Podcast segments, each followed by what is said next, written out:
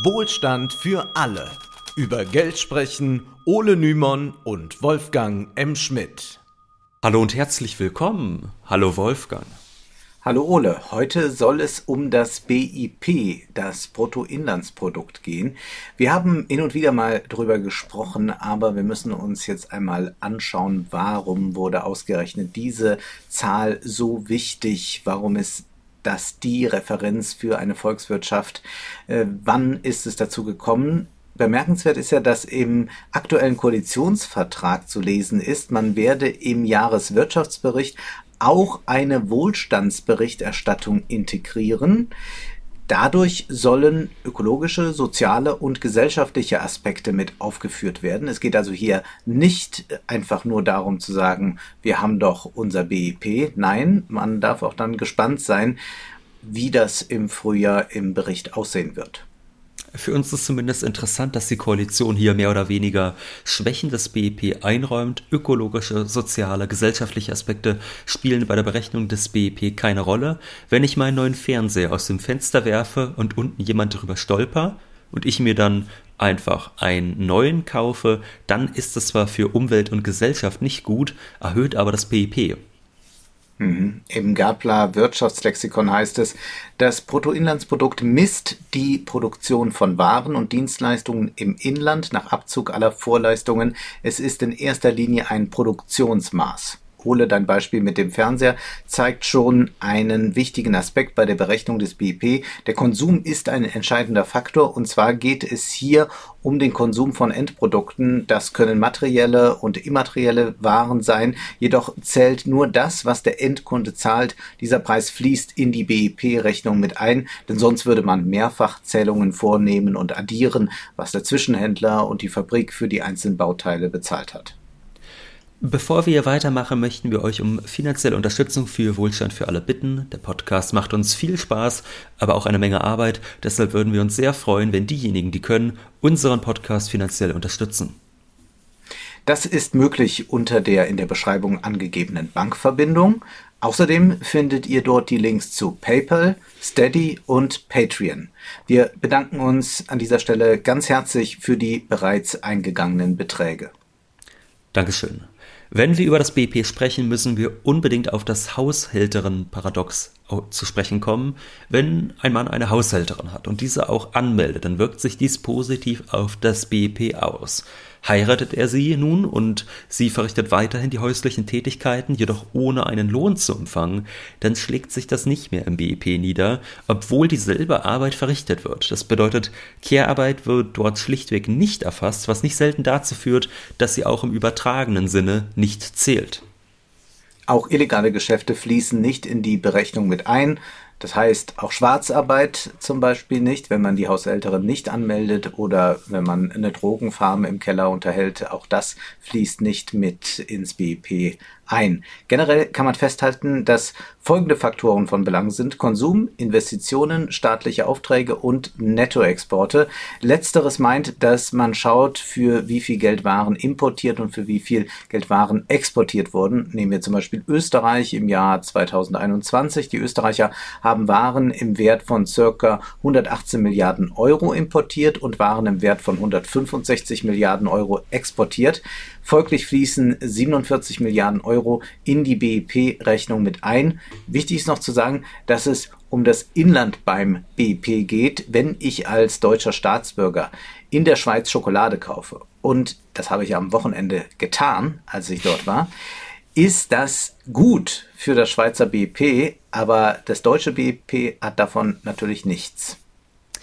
Blickt man auf das Wirtschaftswachstum in Deutschland in den vergangenen Quartalen, dann ist dieses immer noch ein wenig im Plus, obwohl Krieg und Krise stark rezessiv wirken. Also Wolfgang, du hast hierzulande noch nicht genug Schokolade gekauft. Jedoch darf man jetzt nicht daraus schließen, dass es allen mindestens gleich gut geht oder sogar noch ein bisschen besser als vor ein paar Jahren, wenn es noch minimales Wachstum gibt. Die Armut nimmt dramatisch zu, die Reallohnverluste sind immens hoch. Selbst tariflich Beschäftigte erhalten zwar durchschnittlich 2,7 Prozent mehr, durch die Inflation aber erleiden sie einen Reallohnverlust von 4,7 Prozent. Auch die Erhöhung von Bürgergeld und Mindestlohn ist da eher ein Tropfen auf den heißen Stein. Daran sehen wir, auch die soziale Situation bildet das BIP nicht adäquat ab. Als Gerd Schröder mit seiner Agenda 2010 Deutschland in den größten Niedriglohnsektor Europas verwandelte, schlug sich dies zwar positiv aufs BIP nieder, weil viel in Deutschland investiert wurde und Unternehmen hohe Profite einfuhren, jedoch wurden die Bürger ärmer. Die Inflation wird freilich stets aus dem BIP herausgerechnet, sonst wäre die Zahl völlig irreführend. Auch darüber hinaus ist fraglich, inwieweit das BIP substanzielle Rückschlüsse ermöglicht. Kürzlich gab es im Handelsblatt einen ausführlichen Artikel über die wirtschaftliche Lage Russlands. Wie sehr ist die russische Wirtschaft durch den Krieg und die Sanktionen geschwächt? Die Frage ist gar nicht so leicht zu beantworten. Putins Regierung gab bekannt, dass das BIP lediglich um drei Prozent geschrumpft sei. Wer dieser Angabe keinen Glauben schenken will, muss jedoch die Zahl der Weltbank zur Kenntnis nehmen. Laut Weltbank soll die russische Wirtschaftsleistung im Jahr 2023 um 3,3 Prozent sinken. Demnach könnte man sagen, besonders schlecht geht es Russland nicht, vor allem im Vergleich zur Ukraine, wo der Einbruch bei über 20 Prozent liegt. Das Handelsblatt zitiert aber den Ökonomen Sergei Guriev mit der Aussage, das Bruttoinlandsprodukt ist in Kriegszeiten kein aussagekräftiges Instrument. Denn im Krieg werde die Rüstung hochgefahren und da staatliche Investitionen in die Berechnung des BIP mit einfließen, hat das einen Ausschlag auf die Höhe des BIP. Diese Gelder landen jedoch nicht irgendwo auf dem freien Markt, sondern der Rüstungskomplex ist im freien Markt wenig zugänglich, es profitieren nur sehr wenige Unternehmen. Das ist jetzt für die Zivilbevölkerung durchaus ein Unterschied werden Fernseher und Lebensmittel produziert oder Panzer. Zwar kann man das BP künstlich in die Höhe treiben durch zum Beispiel hemmungslose Aufrüstung oder wie wir in China anhand der Evergrande-Krise sehen konnten, durch einen staatlich aufgeblasenen Bausektor, der irgendwann nur noch Betonklötze produziert, in denen niemand wohnt. Wirklich mehr Wohlstand hat man auf diese Weise jedoch nicht geschaffen. Es genügt nicht bloß eine hübsche Statistik herzuzeigen der Anteil des Immobiliensektors am chinesischen BP beträgt zwischen 25 und 30 Prozent. Zum Vergleich, in den meisten hochentwickelten Volkswirtschaften wie etwa Deutschland sind es 10 bis 20 Prozent. In China standen zudem im Jahr 2021 ein Fünftel der städtischen Wohnungen leer. Also das BIP registriert dies nicht. Aber selbstredend ist der Bausektor in jeder Volkswirtschaft ein wichtiger Treiber für das BIP. Das BP aber kann diesen Unterschied nicht abbilden. Um die wirtschaftliche Lage Russlands realistischer einzufangen, heißt es im Handelsblatt, helfe ein Blick auf die Entwicklungen im privaten Konsum. Dieser seit 2022 um annähernd 10% zurückgegangen. Der Autoverkauf ist sogar um mehr als 60% gesunken. Auch der abnehmende Verbrauch von Energie oder der Anstieg von Arbeitslosigkeit können Indizien dafür sein, dass es wirtschaftlich bergab geht. Simon Kusnitz, auf den wir gleich zu sprechen kommen, hätte diese differenzierte Betrachtungsweise wahrscheinlich gefreut. Wir können hier sehen, dass nicht nur in Bezug auf die soziale und ökologische Situation das BIP eine relativ unbrauchbare Zahl ist. Dass ausgerechnet jetzt im Angesicht des Krieges die Aussagekraft des BIP in Frage gestellt wird, ist allerdings eine schöne Pointe der Geschichte des BIP, denn es ist gewissermaßen ein Kind des Krieges. Schauen wir uns nun die Geschichte seiner Entstehung genauer an. Dabei müssen wir verstehen, dass wir es hier nicht mit einer neutralen Kenngröße zu tun haben. Das sollte auch schon klar geworden sein, als wir sagten, was das BIP alles nicht erfasst. Wir halten fest, dass man beim BIP davon ausgeht, dass der Wert aller Güter und Dienstleistungen addiert und damit auf eine Zahl gebracht werden kann. Eine Möglichkeit zur qualitativen Unterscheidung ist aber nicht gegeben. Der Wert wird in Geld ausgedrückt und zuständig für die Berechnung ist übrigens das Statistische Bundesamt. Wie aber kam es dazu, dass diese Zahl in der volkswirtschaftlichen Gesamtrechnung derart fetischisiert wurde? In dieser Frage geht auch der Ökonom Philipp Lepenis in seinem Buch Die Macht der einen Zahl nach. Wir wollen jetzt nicht die gesamte Geschichte volkswirtschaftlicher Berechnung erzählen, wenngleich interessant ist, dass es der Engländer William Petty im 17. Jahrhundert war, der die Volkseinkommensrechnung begründete, womit allerdings noch nicht unser heutiges BIP gemeint ist. Le Penis zeichnet die Geschichte nach und macht deutlich, wie sehr es von Anfang an nie um einfach neutrale Zahlen ging, sondern immer um die Verquickung von Statistik und Politik.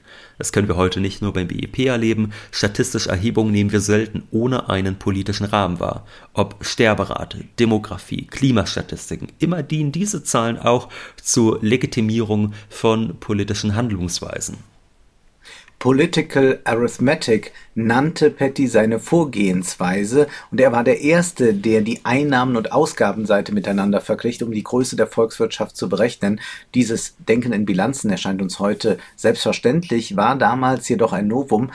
Nun sind Werte erst dann wirklich interessant, wenn man sie in Relation setzen kann. Zu wissen, wie hoch das BIP von England ist, sagt noch nicht so viel aus. Petty ging es um einen Vergleich mit den mit England rivalisierenden Ländern Holland und Frankreich. Über die militärische Stärke wusste man ganz gut Bescheid. Für Petty war aber ebenso von Bedeutung, wie stark ein Land ökonomisch ist. Das verbindet seine Berechnungen mit dem heutigen Bruttoinlandsprodukt, dessen Höhe als Ausweis von Stärke gegenüber gegenüber anderen Ländern angesehen wird. Wir haben schon häufiger über die Rivalität von kapitalistischen Staaten untereinander gesprochen.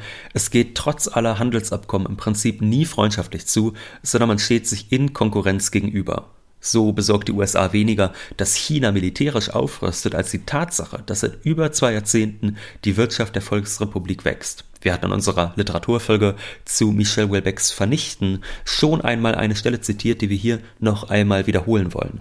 Da hieß es, in gewissem Maße, wenn auch nicht vollständig, sei die wirtschaftliche Rivalität an die Stelle der militärischen Rivalität getreten.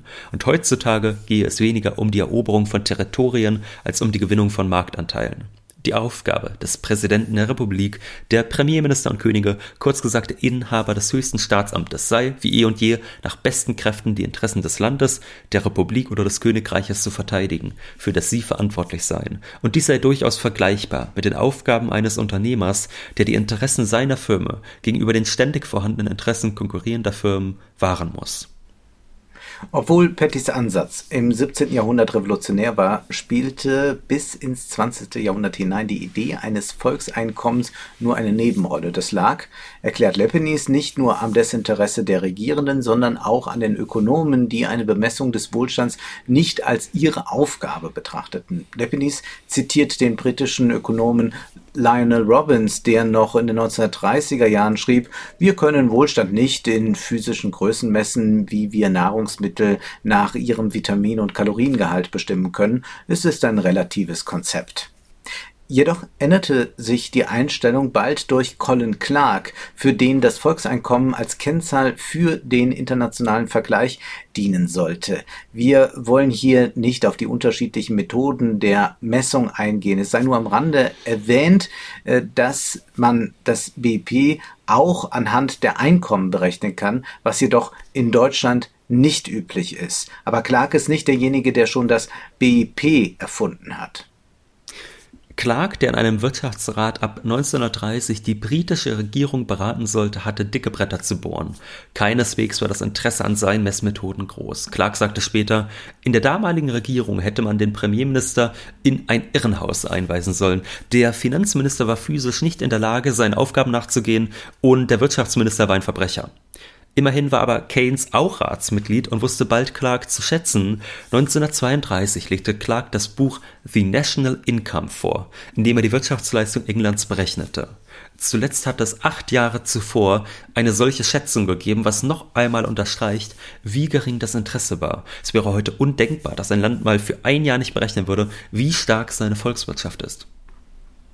Bekanntlich sehen wir das BP kritisch, dennoch möchten wir nicht verschweigen, dass es eine von Clark intendierte positive Seite gibt, äh, auf äh, gewisse Kenngrößen äh, eine Volkswirtschaft zu reduzieren, um dann Aufschluss zu bekommen über ihren Reichtum.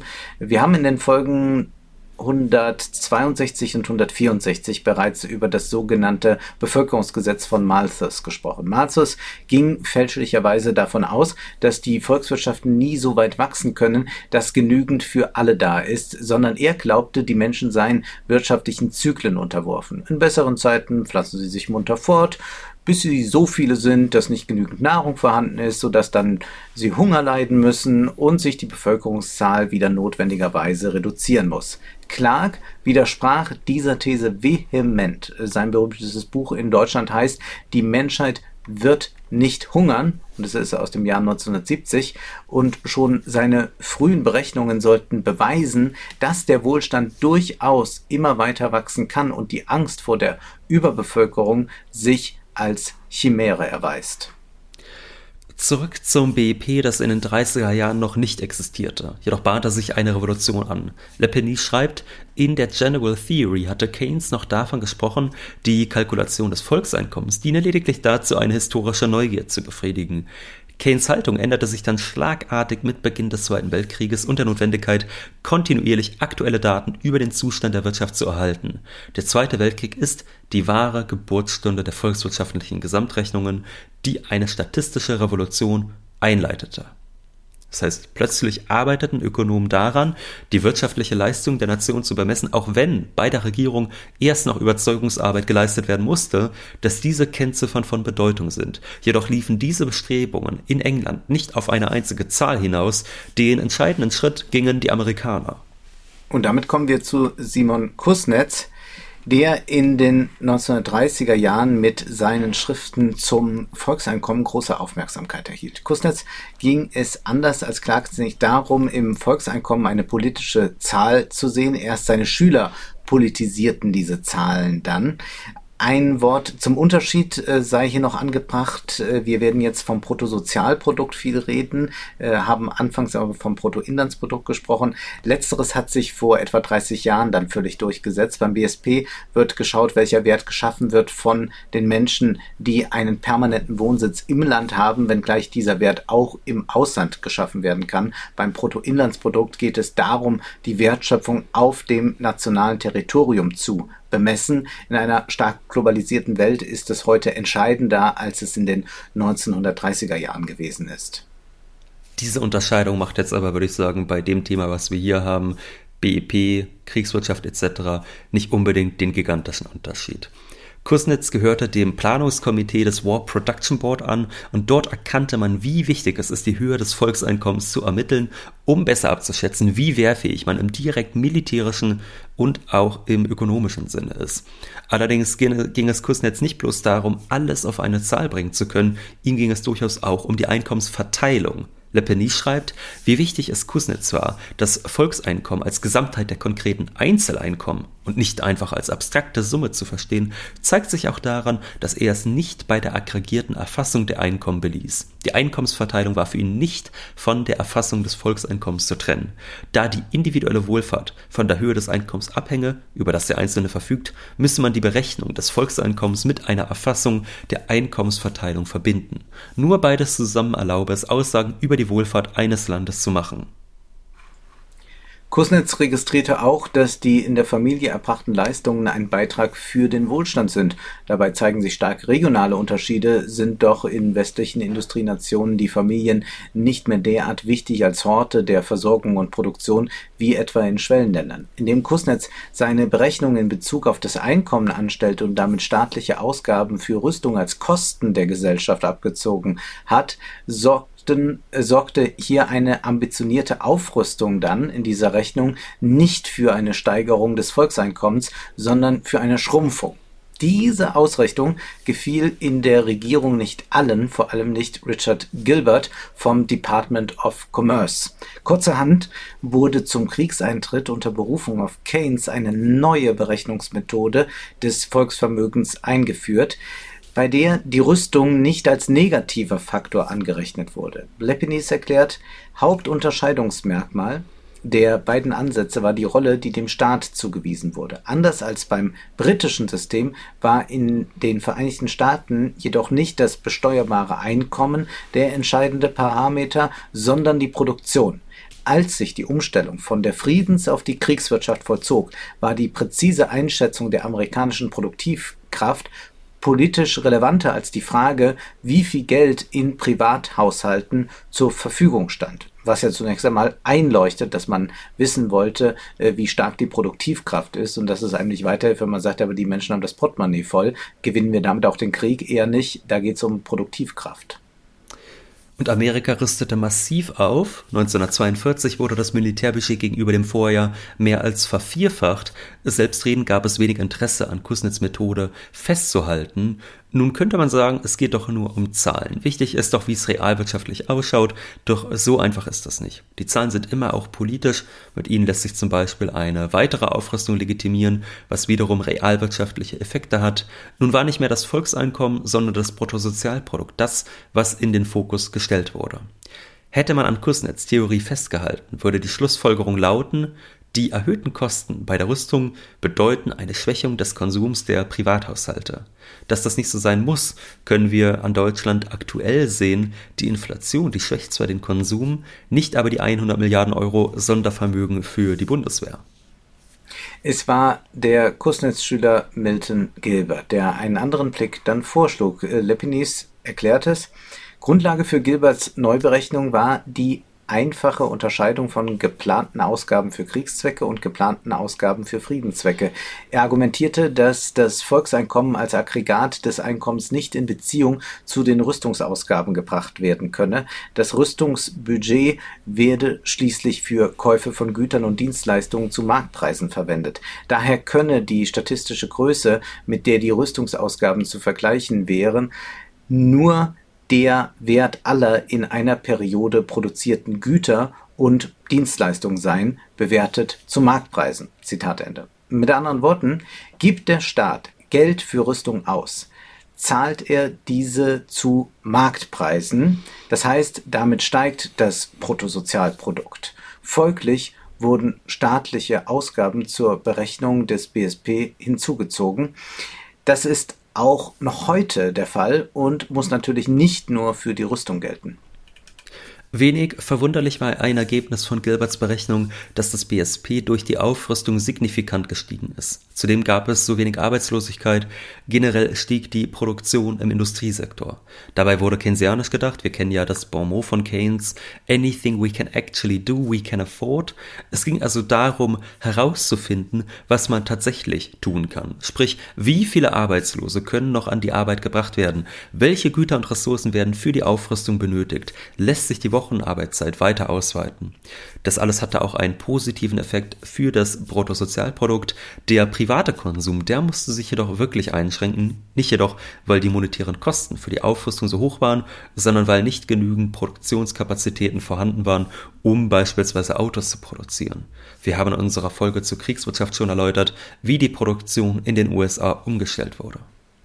Bemerkenswerterweise haben Gilbert, einige Kollegen, aber auch einflussreiche Politiker bald erkannt, dass das BSP nicht nur in Kriegszeiten von Interesse, sondern generell für Regierung und Privatwirtschaft immer wichtig sein könnte. Präsident Roosevelt sprach zum ersten Mal offiziell vom BSP in seiner Haushaltsrede im Januar 1945. Lepinis schreibt dazu, damals war abzusehen, dass die amerikanische Volkswirtschaft nach Kriegsende vor einer weiteren großen Herausforderung stehen würde, der erneuten Transformation der Wirtschaft von Kriegswirtschaft zurück zu einer Friedenswirtschaft.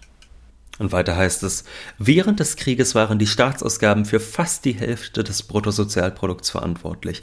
Fast jeder fünfte Amerikaner war beim Militär und die meisten Arbeitnehmer waren direkt oder indirekt in der Rüstungsindustrie oder in der Produktion kriegswichtiger ziviler Konsumgüter beschäftigt. Das heißt, die Wirtschaft, die musste nach Kriegsende natürlich dringend umstrukturiert werden, denn in Friedenszeiten wäre es völlig sinnlos, das BSP primär durch höhere Rüstungsausgaben zu stützen. Das ist das Problem mit Russlands BIP aktuell. Es erscheint zwar relativ hoch, verdeckt aber die wahre Krise der Volkswirtschaft. Das BIP ist insofern tatsächlich nur eine Zahl. Kuznets war weitgehend isoliert, aber er kritisierte die Verengung auf das BSP. Vor allem störte ihn, dass man das Konzept auch in Friedenszeiten beibehielt. Le Penis zeichnet Kuznets Argumentation mit den Worten nach: Im Frieden war die Güterproduktion für den Menschen da, im Kriege war es umgekehrt wenn gleich das ja auch äh, eine eigenartige Aussage ist. Also es ist natürlich so ein bisschen ja, ja. diese Idee, äh, dass man glaubt, äh, die, die Güter werden im Kapitalismus für die Menschen produziert. Aber äh, trotzdem stimmt es natürlich, dass wenn man äh, das äh, BSP oder dann später das BIP in den Mittelpunkt der Betrachtung rückt, dann ist es tatsächlich so, dass an erster Stelle die Güterproduktion steht äh, und äh, nicht wie ähm, und, und tatsächlich ist also dann äh, nur relevant, äh, inwieweit der Mensch dafür sorgen kann, dass viele Güter produziert werden. Ja. Diese mächtige Zahl setzte sich dann bald im gesamten Westen und spätestens nach 89 in der gesamten Welt durch Und im Prinzip ist mit der Ausrichtung auf das BIP der Mensch heute für die Güterproduktion und damit für die Erhöhung des BIP zuständig. Ob es dem Menschen zu Wohlstand verhilft oder seine Umwelt schädigt, verbessert, das ist völlig irrelevant. Die Produktionsseite dominiert damit seit 1945 das wirtschaftliche Denken und Handeln der Regierungen. Dass dies im Interesse des Kapitals war, auch wenn Unternehmen sich anfangs der neuen Methode gegenüber skeptisch zeigten, ist nachvollziehbar. Denn eine Zahl, die die Höhe der Produktion verabsolutiert, stellt Fragen nach Entlohnung, Verminderung von Klimaschäden oder Arbeitszeitverkürzung in den Schatten, beziehungsweise sie erscheinen als besonders bedrohlich. Indem das BSP und danach das BIP zum wichtigsten Wohlstandsindikator installiert wurde, hat man den Blick vom Menschen auf die Waren verschoben. 2018 schrieb Stefan Kaufmann in der Frankfurter Rundschau zum Bruttoinlandsprodukt folgendes. Das BIP sagt nichts über seine Verteilung. Dabei ist bekannt, dass die unteren 40 Prozent der Einkommensbezieher heute kaum mehr haben als vor 10 oder 20 Jahren. Die Ungleichheit zeigt auch, das deutsche BIP ist nicht unser Reichtum, von dem jeder seinen fairen Anteil erhält. Es ist nicht das Gemeinsame, es ist das Umkämpfte. Das heißt, wenn wir jetzt wieder Ökonomen und Politiker sagen hören, Deutschland kommt doch gut durch die Krise, dann mag das im Hinblick auf das BIP zwar stimmen, aber es sagt nichts aus über die reale Not, in der sich viele Bürger befinden. Da die Zahl politisch ist, könnte man jedoch von ihr ausgehend für eine stärkere Umverteilung argumentieren. Man kann ja sagen, seht, wie hoch das BIP ist. Warum sollten derart viele Menschen von dem Wohlstand der Nation ausgeschlossen sein? Wir werden auf das BIP bestimmt noch einmal in einer zukünftigen Folge zurückkommen. Nebenbei sei nur bemerkt, dass seine Bemessung immer wieder modifiziert wurde. So zählen seit 2014 auch Forschungsausgaben als Investition ins geistige Eigentum mit in die Berechnung ein. Außerdem schreibt Kaufmann in einem Artikel von 2014, Militär wird nicht mehr als staatlicher Konsum betrachtet, sondern als Kapital. Zwar wurden bereits bislang zivil nutzbare militärische Anlagen wie Flughäfen als Investition gebucht, Kampfflugzeuge, Gewehre und Panzer jedoch nicht. Künftig gelten auch sie als Investition, da sie kontinuierlich für die Bereitstellung von Sicherheitsdienstleistungen genutzt werden, so das Statistische Bundesamt. Diese Kapitalisierung der Waffensysteme wird das BIP um etwa 0,1 Prozent anheben. Der Rüstungsindustrie kommt das selbstverständlich sehr zu Pass. Die nun geplante Aufrüstung wird demnach das BIP weiter steigern, aber mehr Wohlstand und Lebensqualität bedeutet dies für die Bürger natürlich nicht. Schließlich möchten wir noch auf einen Termin am 8. Februar hinweisen. Wolfgang, du wirst an der Uni Kassel sein, nicht nur um einen Vortrag über Social Media und die Influencer zu halten, sondern auch um dort mit den Anwesenden zu diskutieren. Der Link zur Veranstaltung, der steht in der Beschreibung und am 25. Januar diskutiere ich online mit Ulrike Herrmann über die Gießkanne und inwieweit diese progressiv ist. Auch dieser Link ist natürlich in der Beschreibung. Jetzt ist aber erst einmal Schluss für heute, denn Zeit ist Geld. Prosit. Das war Wohlstand für alle. Ihr könnt uns finanziell unterstützen über paypal.me-ole und Wolfgang oder über die in der Beschreibung angegebene Bankverbindung. Herzlichen Dank!